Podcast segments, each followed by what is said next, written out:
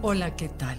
Dicen que más ruido hace un árbol cuando se cae que el bosque entero cuando crece.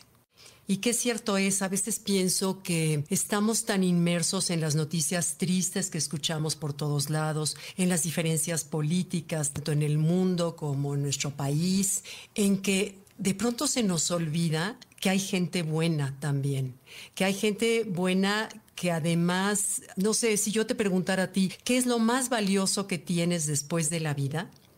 Creo que podríamos contestar la mayoría, pues creo que mi salud y mi tiempo son dos cosas que no se reponen o, no se reponen, pero es lo más valioso que tenemos después de la vida, ¿no? Y pensar que alguien te done eso y aun que no lo conozcas, verdaderamente se vuelve un acto heroico. ¿Cuántas veces y ahora lo pienso de veras con una vergüenza enorme, cuántas veces oí yo en mi vida en la radio que se solicitaban sangre y plaquetas. Y cuántas veces lo desoí con una indiferencia absoluta, con una soberbia espantosa y con un egoísmo, pensar en salirme de mi rutina, de ir hasta el hospital, sabe Dios qué, al banco de sangre a donar sangre, bueno, ni por aquí se me ocurrió. Y en verdad cómo la vida te da cachetadas, ahora sí que una cachetada con guante blanco. Hagan de cuenta que siento que el camión cósmico me atropelló para despertar y darme cuenta que no todo mundo es tan egoísta o tan collón como su servidor. Tuvimos la oportunidad en esta semana pasada de atestiguar lo que es la generosidad más grande, lo que es la comunidad no importa si nunca has escuchado un podcast o si eres un podcaster profesional. Únete a la comunidad Himalaya. Radio en vivo. Radio en vivo. Contenidos originales y experiencias diseñadas solo para ti. Solo para ti. Himalaya. Descarga gratis la app. Lo que es ser en verdad bondadoso, pero al grado de no poderlo creer. Cuando solicitamos la sangre y plaquetas, de pronto, a las pocas horas me hablan, le hablan ahí al cuarto donde estábamos, le hablan y contesto a mis hijas. Dije, por, favor, paren, paren las donaciones. Esto está rebasado. Nos dimos cuenta que acudieron al llamado amigos cercanos y lejanos, hijos de nuestros amigos, jóvenes, amigos de los amigos de nuestros amigos, sobrinos, gente, compañeros de trabajo. Pero lo que más nos dejó impactado a toda la familia fue que fueron gente que no nos conocía que escucharon que se necesitaba sangre y acudieron. Entonces, o sea, es algo que a mí me, me hace una lección enorme.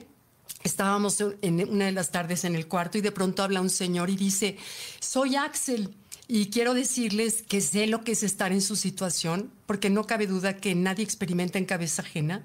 Se necesita estar en una situación determinada para que entiendas a otros que ya lo han estado o estarán solamente hasta que lo vives. Y dice este muchacho Axel, dice, quiero decirles que sé lo que es estar en su situación. Mi hermano se salvó gracias a la donación de plaquetas y sangre que nos hicieron. Y como sé lo que es, quiero dejarles mi número de teléfono, porque dijimos, no, muchas gracias, nos dice ahorita el Banco de Sangre, que no podemos solicitar ahorita más porque se echa a perder, que también yo no sabía, las plaquetas se echan a perder, no pueden aguantar mucho tiempo. Y la sangre tiene una duración determinada, más que las plaquetas. Pero nos decía la señorita, por favor, ya no podemos recibir ahorita porque sería una muy triste que se echaran a perder. Entonces dijimos, oigan, no, gracias. Dije, le quiero dejar nada más mi teléfono y decirles que yo tengo un grupo de amigos que felices vamos a donar en el momento que usted lo quiera. Este es, mi nombre es Axel y nos deja su teléfono. Bueno, en verdad, no, no lo podíamos creer.